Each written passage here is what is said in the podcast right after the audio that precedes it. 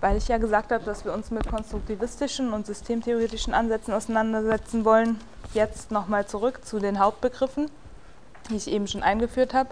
Also Kommunikation wird als Orientierungsaktion, als Orientierungshandlung verstanden. Zunächst ähm, in Anlehnung an Maturana hat man da oder versteht Maturana darunter Orientierungsroutinen, also sprich hier ist der Begriff der Konventionalität ganz wichtig. Also Maturana sagt, Kommunikation kann nur auf Grundlage von Konventionen erfolgen. Aber es ist hier noch erweitert, weil wir kennen auch Beispiele, wo eine Konvention quasi zumal gemeinsam erst erarbeitet werden muss, wo nicht die ähm, Konvention die Grundlage für ähm, Kommunikation ist. Ein einfaches Beispiel, man ist irgendwie im Urlaub und spricht die Sprache nicht und jeder kennt es wahrscheinlich, man kann sich auch mit Händen und Füßen verständigen. Also auch mit Händen und Füßen kann Kommunikation erfolgen. Konventionen sind kein konstitutives Merkmal für Kommunikation. Also nicht unbedingt nur Sprache ist Kommunikation, sondern auch, wie jetzt am Beispiel, dieses nonverbale Verhalten von Händen und Füßen und gestikulieren und vielleicht irgendwie die Schultern hochziehen und so weiter. Das sind kommunikative Abläufe und auch Orientierungshandeln, weil ich damit was... Genau, wenn er das Schulterzucken versteht, dann ist das auch eine Konvention. Aber mit Zeichen zum Beispiel gibt es auch Beispiele, wo ähm, nicht überall unbedingt das Gleiche darunter verstanden wird. Also wir haben zum Beispiel ähm, verschiedene Gesten. Da müssen Sie mir vielleicht auch halten, dass ja, also es gibt auch verschiedene Symbole, wie zum Beispiel das heißt in verschiedenen Ländern das andere. Ich weiß, es hat ein, irgendwie komische Bedeutung oder auch der deutsche ausgestreckte Mittelfinger heißt in anderen Ländern ähm, heißen, heißt es andere Sachen. Oder auch alleine das Amerikaner die drei zum Beispiel so zeigen und wir Deutschen es aber so machen. Das sind einfach Dinge, wo auch nonverbale Kommunikation nicht funktionieren kann. Und Schulterzucken, weiß ich nicht, vielleicht gibt es irgendwelche Stämmevölker, die unter Schulterzucken vielleicht ähm, irgendwelche anderen Dinge verstehen, als ich habe gerade keine Ahnung. Aber es war ein gutes Beispiel, genau. Und deswegen müssen, also sind Konventionen hilfreich, aber es kann auch ohne gehen. Und auch dann in nonverbaler Kommunikation muss ich wieder gucken, ist es was, was sich durchgesetzt hat, was jeder quasi weiß, was jeder so aufnimmt, oder sind es Dinge, die auch da nicht als gegeben ähm, vorausgesetzt werden können. Wichtig für Interaktionen oder Bestandteile sind zum einen, dass wir einen Kommunikator haben, also jemanden, der was loswerden will, jemand, der Orientierungsleistungen im Moment, sage ich mal, einfach aussendet, der die rausschickt. Und er muss sich über die Ziele und Intentionen, also was will er damit erreichen, was sind die Orientierungsabsichten, muss sich der Kommunikator, der Orientierende bewusst sein. Also woraufhin will ich mein Gegenüber orientieren? So kann man es vielleicht auszeichnen. Und ich will den auf irgendetwas hin orientieren. Wenn ich zum Beispiel eine Frage stelle, habe ich das Orientierungsziel, meine Frage zuerst mal loszuwerden. Ich habe aber gleichzeitig schwingen auch diese Ziele mit, ich muss die Aufmerksamkeit erregen. Ich muss irgendwie erreichen, dass der andere mir zuhört. Und ich muss irgendwie versuchen, dass er meine Frage versteht. Also es ist eine Tätigkeit, die beinhaltet eine Absicht und auch die Ausführung, Kommunikation, und ist an einen Adressaten gerichtet. Und deswegen bezeichnet man das Ganze auch zuerst mal nur als Orientierungsversuch. Also Kommunikation ist eine Orientierungsaktion, die man als Orientierungsversuch bezeichnen kann, weil aufgrund dessen, was ich Ihnen eben gezeigt habe, ich weiß nicht, ob das bei dem anderen so ankommt. Wie man sagt, man umschreibt es meistens so, wie ich es gemeint habe. Also ob Dinge, die ich loswerden will, wenn ich irgendwie jemandem was mitteilen will, eine Orientierungsabsicht verfolge, weiß ich nicht, ob das irgendwie so ankommt. Deswegen ist Verstehen kein konstitutives Merkmal für Kommunikation. Verstehen ist vom Kommunikationsbegriff zu trennen. Kommunikation beinhaltet nicht automatisch Verstehen. Also ich kann Sachen loswerden, aber ob die so ankommen, wie ich sie gemeint habe, wie ich das wollte, mit dem Ziel, das ich verfolgt habe, das weiß ich nicht. Deswegen Kommunikation quasi als Generieren eines Kommunikationsangebots. Also ich äh, schaffe einen Anlass, habe aber eigentlich gar keine Nachfrage dafür. Das geht zuerst mal nur von mir aus. Deswegen ist der Adressat auch zunächst mal nur ein Adressat und noch kein Rezipient, weil ich noch nicht seine Aufmerksamkeit habe und seine Zuwendung. Und wichtig ist auch hier natürlich, das ergibt sich jetzt aus den Punkten, die ich ähm, angesprochen habe, Kommunikation beinhaltet nicht einfach die Übertragung von Botschaften und auch nicht die Übertragung von Bedeutungen. Man kann keine Bedeutung übertragen. Also, weil jeder sich quasi ein eigenes Bild dessen macht. Wir haben Konventionen wie Sprache, wie ähm, gemeinsame Aktionen, irgendwas, eine gemeinsame Basis, ein Nenner, auf den man sich geeinigt hat und dann wird es leichter und einfacher. Aber ich kann keine bestimmten, diese schwarze Box, die ich am Anfang einmal hatte, die kann ich nicht einfach vollpacken und die so weitergeben und der andere nimmt genau das daraus, was ich da reingepackt habe. Mm, ja, hier vielleicht noch kurz ein Zitat. Also Sie kennen das vielleicht oder einige. Kommunikation ist unwahrscheinlich, sagt Luhmann. Aber hier kann festgehalten werden, dass nicht ähm, Kommunikation unwahrscheinlich ist. Also ich kann eigentlich locker irgendwelche Orientierungsangebote rausschicken und loswerden. Nur Verstehen ist ungewiss. Also ob das auch so ankommt, diese Umwandlung dann wieder auf der anderen Seite, das ist das eigentlich Ungewisse. Also das sehen wir vielleicht auch daran, dass es heute ja eine Vielzahl von Medien und Medienangeboten gibt. Von daher kann Kommunikation nicht unwahrscheinlich sein. Nur das Verstehen ist halt ungewiss. Also wir haben viele Medien, eine hohe Nutzungsfrequenz, auch dass die genutzt werden. Von daher muss ja irgendwie kommunikative Abläufe irgendwie erfolgen. Nur wie gesagt, der Punkt des Verstehens, das ist ungewiss. Und jetzt dann quasi nochmal der Zusammenschluss von dem, was wir gesagt haben. Die Abbildung ist auch im Buch auf Seite 42 weiß, es ist komplex und es ist viel. Es zeigt hier einfach nur nochmal das, was wir jetzt in der letzten halben Stunde, was ich versucht habe, Ihnen zu erklären, nochmal quasi zusammengefasst. Wir haben zwei autonome Systeme, die keine direkte Verbindung haben. Das ist wichtig. Also die sind operational geschlossen wieder, können sich aber hierüber über die Umwelt koppeln. Also alle Verbindungen finden hier statt. Wir haben hier keinen direkten Austausch sondern auf dem, was Sie eben jetzt mit Konstruktivismus erklärt haben. Konstruktivistisch werden hier Dinge gemacht und hier erfolgen Dinge und hierüber erfolgt dann der Austausch. Also Sie erzeugen jeweils Ihre eigene Wahrnehmung. Es werden bestimmte Dinge wahrgenommen. Man kann auch unterschiedliche Dinge wahrnehmen. Wenn beide die gleiche Situation sehen, Sie kennen wahrscheinlich alle Beispiele aus Ihrem eigenen Alltag, aus der Freizeit oder auch aus dem Beruf, dass man gleiche Dinge sieht. Man sieht zum Beispiel ein Bild, und man steht im Museum vor einem Bild mit einer Freundin und man sagt, ja, ich sehe jetzt da das und das. Und die Freundin sagt, ja, nee, ich sehe aber was ganz anderes. Und da ist doch ein blauer Punkt. Und der andere sagt, nee, es ist aber ein blauer Klecks und es ist kein richtiger Kreis. Also man nimmt gleiche Dinge unterschiedlich wahr. So kann man es vielleicht beschreiben. Und in Kommunikationsabläufen geht es dann darum, sich quasi auf diese Dinge zu einigen, einen gemeinsamen Nenner zu finden und über den Austausch und über kommunikative Abläufe, wie auch immer, die können natürlich dann später durch Medien unterstützt sein, aber wir sind zuerst mal hier noch im Bereich Face-to-Face, -face, also wirklich personale Kommunikation, geht es darum, quasi die gemeinsame Basis, den gemeinsamen Nenner zu finden, damit dann auch Verstehen und Verständigung erfolgen kann.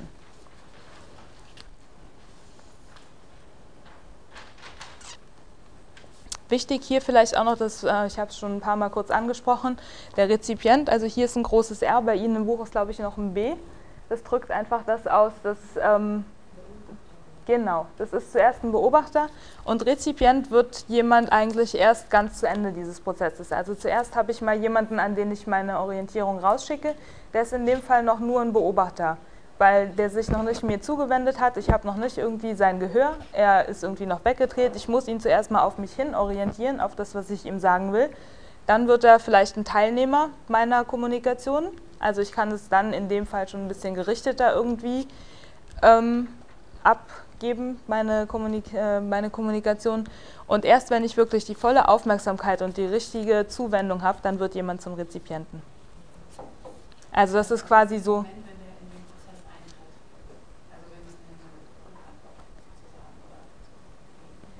Noch nicht bei der Rückantwort, schon quasi ein kleines Stück vorher. Wir haben's, ich habe es nachher nochmal auf einer anderen Folie. Also sobald er quasi seine ganze Aufmerksamkeit zum Beispiel auf meine Frage gerichtet hat, dann ist er voll drin. So wie ich mich jetzt Ihnen konkret zuwende und nicht mehr so zu der ganzen Gruppe spreche. Also ich bin jetzt ein Rezipient Ihrer Kommunikationsabsichten. Ich habe gerade hier ausgeblendet, was da so passiert, sondern fokussiere mich nur auf Sie und bin jetzt ein Rezipient. Als Sie angefangen haben, die Frage zu stellen, da war ich noch zuerst ein Teilnehmer, dann ein Adressat, weil ich mich rumgedreht habe und jetzt bin ich ganz bei Ihnen. Und so sind, also es sind natürlich fließende Übergänge. Man kann nie sagen, jetzt genau ab dem Punkt. Also es gibt bestimmte Merkmale, zum Beispiel in der Aufmerksamkeit, dass jetzt irgendwie meine Augen sind auf Sie gerichtet, meine Ohren quasi auch. Das sind so Merkmale, wo man es irgendwie dran festmachen könnte. Wichtig ist halt, dass man zunächst kein, ähm, kein Rezipient ist, sondern zunächst nur ein Beobachter. Ein Beobachter, der sich irgendwo hier in der Umwelt stattfindet und dann passieren irgendwelche Dinge und dann merke ich, ups, der meint ja mich, das ist ja auf mich gerichtet. Dann wende ich mich zu, werde schon ein bisschen involvierter, bin ein bisschen mehr drin und bin mit meiner eigenen Systemaktivität quasi schon mehr dabei. Und bei einer Kommunikation dann bin ich quasi voll dabei. So kann man sich vielleicht erklären.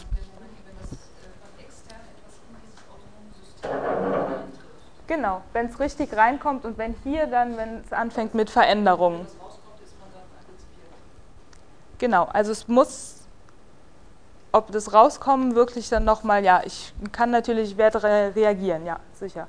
Also als Rezipient bin ich dann vollkommen dabei, wenn irgendwie, wenn ich eine Antwort gebe oder wenn ich mich zunächst mal, also es fängt damit, Rezipient zu sein, ich ähm, nehme die Dinge, die reinkommen, auf und konstruiere in mir selbst schon mal irgendwie eine Antwort, überlege mir, wie ich damit umgehe, wie ich das in meine Schubläden irgendwie einordnen kann.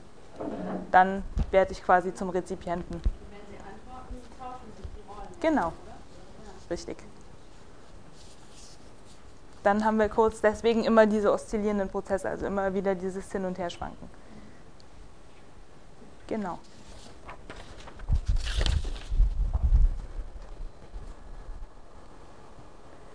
Also hier nochmal kurz, das haben wir aber eigentlich alles schon besprochen. Der Punkt ist noch ganz wichtig, Kommunikation ist eine Fremdorientierung, also an dem Bild kann man sich ganz gut klar machen, der Kommunikator schickt seine Orientierungsleistungen raus, versucht jemanden zu orientieren. Der Rezipient, das was ich gerade meinte, wann jemand zum Rezipienten wird, orientiert sich selbst. Also er muss zuerst mal für sich selbst das, was von außen reinkommt, irgendwie quasi klar bekommen einordnen. Deswegen Selbstorientierung. Dadurch, dass wir keine direkte Verbindung zwischen den beiden Systemen haben, kann der eine was rausschicken quasi in diese Kopplungsumwelt und der andere nimmt Dinge, die sich da befinden, nimmt auf in sein eigenes System und orientiert sich, deswegen nennt man es Selbstorientierung. Rezeption als Selbstorientierung. Achso, es ist einfach Fortsetzung, Entschuldigung ist einfach nur Fortsetzung oder Erklärung der Grundlagen. Also es kommt vorher, glaube ich, eine Folie oder zwei Folien vorher, ist Kommunikationstheorie 1, dann kommt das Bild und dann 2. Nee, Entschuldigung. Das ist ein bisschen missverständlich. Also es ist einfach genau die Fortsetzung oder die Beschreibung dieser ähm, Abbildungskomponenten. Es ist einfach nur nochmal eine Wiederholung dessen, was wir schon hatten. Kopplungsroutinen entstehen aufgrund dadurch, dass Verhalten immer wieder ähm, wiederholt wird. Dadurch wiederum Konventionen Jetzt hier dazu kommt als nächster Punkt der Kommunikationserfolg und Rezeptionserfolg. Also wenn ich auf Grundlage von Konventionen hantiere oder ähm, handle, stellen sich eher Erfolge ein, dass du sich eben meint, es wird sicherer, zuverlässiger, schneller. Also Kommunikation hat eher einen Erfolg von Kommunikatorseite aus gesehen, aber auch einen Rezeptionserfolg. Also wenn ich bestimmte ähm, Grundlagen habe, auf die ich mich geeinigt habe, kann ich natürlich auch Dinge quasi besser verstehen auf Kommunikatorseite, ich kann Dinge besser verständlich machen und auf Rezipientenseite, ich kann Dinge besser verstehen. Weil wir zum Beispiel in der gleichen Sprache sprechen, ähm, weil wir uns in der gleichen Situation, im gleichen Kontext befinden, also Dinge, die das einfach verständen oder die die Verständigung erleichtern. Und hier treten natürlich auch Medien mit auf, weil Mediengebrauch, der Gebrauch gleicher Medien erhöht die Chancen auf Verständigung. Also wenn ich jemanden anrufe, oder ich besitze ein Telefon und will mit jemandem kommunizieren und derjenige hat aber kein Telefon, dann kann keine Verständigung stattfinden. So kann man sich das vielleicht merken. Also wir brauchen Mediengebrauch und den auch konventionalisiert. Also die gleichen Medien müssen dann genutzt werden, damit Kommunikation stattfinden kann. Da kommen wir aber später noch ein bisschen natürlich genauer drauf. Aber weil ich es jetzt schon angesprochen habe, gehen wir als nächstes auf den Verstehensbegriff über. Es ist jetzt auch schon häufiger mal aufgekommen. Also einmal wie ich will Verständigung erzielen oder das ist mein Ziel, ich will verstanden werden. Wir haben aber auch schon gesehen, dass das nicht so einfach ist. Aufgrund dieser quasi voneinander abgeschlossenen Systeme, die nur in dieser Kopplungsumwelt miteinander agieren können, kann es da auch zu Problemen kommen. Aber wir haben Verstehen allgemein zuerst mal einer Orientierungserwartung entsprechen. Also es heißt, mein Adressat oder mein Rezipient verhält sich quasi so oder nimmt das auf, was ich sagen wollte, was ich irgendwie losgeworden bin. Da sehen wir schon, ähm, Verstehen und die Zuschreibung von Verstehen geht vom Orientieren, vom Orientierenden aus, also vom Kommunikator. Nur der Kommunikator kann Verständnis zuschreiben oder Verstehen zuschreiben, weil ja auch nur der Kommunikator als System, das irgendwas rausgeschickt hat, wusste und sein, sein Orientierungsziel kannte. Deswegen kann Verstehen zuerst mal nur vom Orientierenden in der Kommunikationsaktion zugestanden werden. Also wenn ich Ihnen etwas sage, kann quasi nur ich sagen, ja, der hat es verstanden, in Klammern so, wie ich es gemeint habe. Also ich stelle eine Frage, wenn niemand darauf reagiert und mir niemand eine Antwort gibt, dann stelle ich mich zunächst mal selbst in Frage und denke, habe ich die Frage irgendwie undeutlich gestellt, habe ich genuschelt, habe ich zu schnell geredet, also auch diese akustischen Sachen, diese Umfeldsachen spielen da mit rein. Andererseits aber habe ich irgendwie Fremdworte verwendet, also grob haben die mich nicht verstanden. Also es sind alles Dinge, die dahinter stehen und die einfach auch jetzt zunächst mal in dem Punkt noch deutlich machen, die ähm, äh, die hohe Bedeutung, die der Orientierende hat. Also und auch die, die Aufgaben und die Verpflichtungen, die ein Orientierender in einer Kommunikationssituation hat. Verantwortung, das ist der Begriff, den ich gesucht habe. Die Verantwortung des Orientierenden in der Kommunikationssituation. Also zunächst mal trägt derjenige, der Kommunikation quasi rausschickt, in diese Kopplungsumwelt die Verantwortung dafür. Dass die auch irgendwie, in welcher Weise auch immer, ankommt. Also ich muss mich irgendwie verständlich machen. Und ich muss natürlich, deswegen habe ich hier auch nochmal geschrieben, mein Orientierungsziel kennen. Also ich muss wissen, was ich mit meiner Orientierungsabsicht verfolge. Quasi, was ich sagen will. Dadurch wird die Zuschreibung von Verstehen natürlich auch ein sozialer Mechanismus. Also indem ich jemandem ähm, sage, ja, du hast mich verstanden, kann ich natürlich auch eine gewisse soziale Komponente damit reinbringen. Also wichtig ist dabei, ich hoffe, das ist soweit klar geworden, dass Verstehen kein kognitiver Leistungsprozess ist.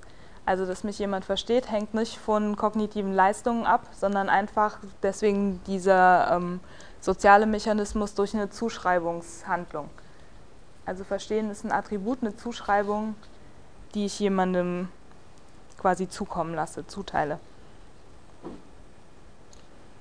Also es ist kein kognitiver Prozess verstehen. Also es ist eher ein, ich glaube im Studienbrief steht es drin als Social Achievement, also eine, ein, quasi ein gemeinsames Erreichen, also eine soziales, ein soziales Ziel, das man irgendwie erreicht hat.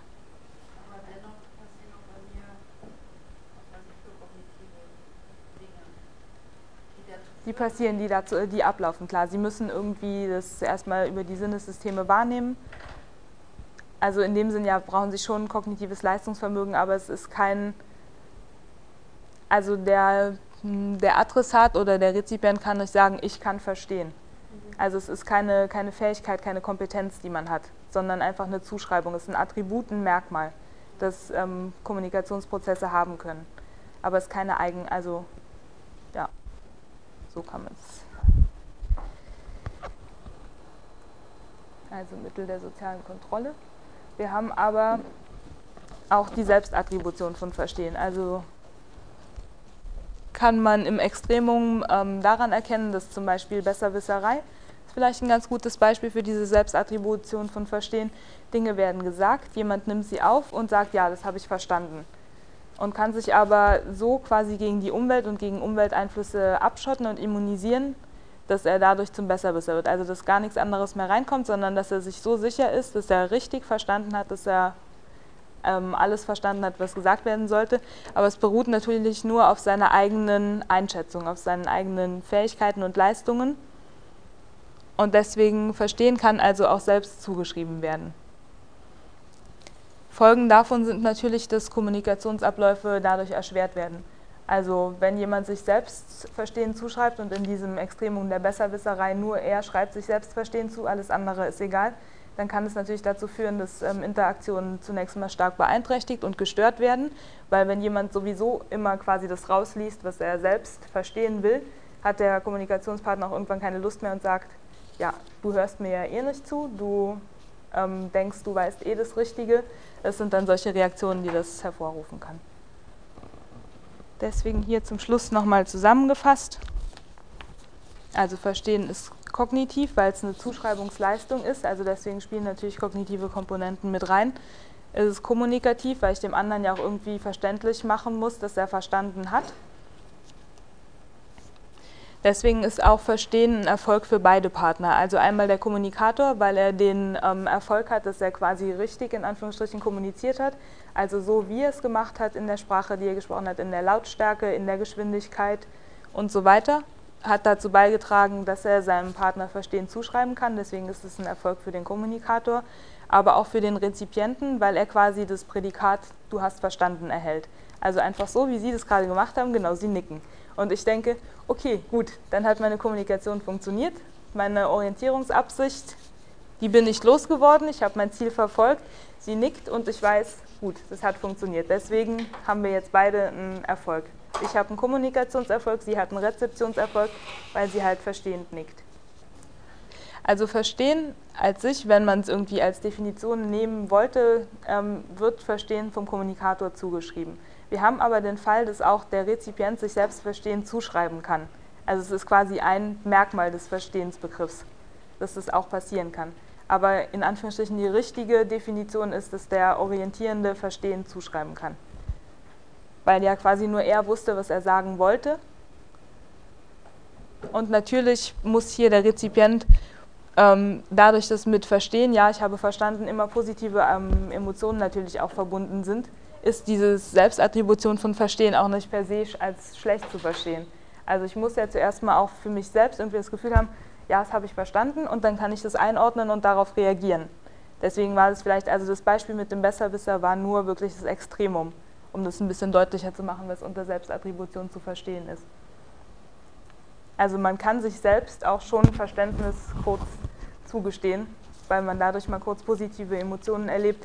Wenn sie jetzt ähm, genickt hat und denkt so, ja, das habe ich verstanden und ich dann aber nachfrage und merke, dass sie es aus meiner Sicht nicht verstanden hat, dann war die Selbstattribution zwar in dem Moment vorhanden, aber war nicht unbedingt auch wieder in Anführungsstrichen richtig, weil natürlich richtig und falsch vor dem Hintergrund dieser ganzen subjektiven Konstruktionen auch in einem anderen Licht gesehen werden müssen. Genau, Verstehen und ähm, die Verstehenszuschreibung tragen halt wieder dazu bei, diese gemeinsame Verständigungsbasis, das, was ich schon häufiger gesagt habe. Also wenn man sich gegenseitig versteht, hat man irgendwie wieder eine gemeinsame Basis, auf der man ähm, agieren kann. Und die Zuschreibung von Verstehen führt natürlich auch dazu, ähm, dass soziale, hm, wie soll man es beschreiben, soziale Sammlungseffekte quasi ähm, bestehen. Man kann sich im Kleinen vielleicht äh, vorstellen, dadurch, dass ich jemandem Verstehen zugestehen kann, habe ich natürlich auch wieder im Negativen die Möglichkeit, jemanden auszugrenzen. Also, dass ich irgendwie sage, weil ich jemanden weiß, was ich nicht mag oder den irgendwie seltsam finde, ich sage so, nee, das hast du nicht verstanden. Dann auch in meinem Tonfall, in meiner Intonation zum Beispiel irgendwie einen schnippischen Ton anschlage, bewusst nuschele oder mich wegdrehe, sodass kein Verstehen zugeschrieben werden kann. Deswegen hat Verstehen auch natürlich diesen sozialen Aspekt, dass man darauf wieder weiter aufbauen kann und durch die Zuschreibung von Verstehen ähm, ja, quasi neue Prozesse und so weiter anstoßen kann.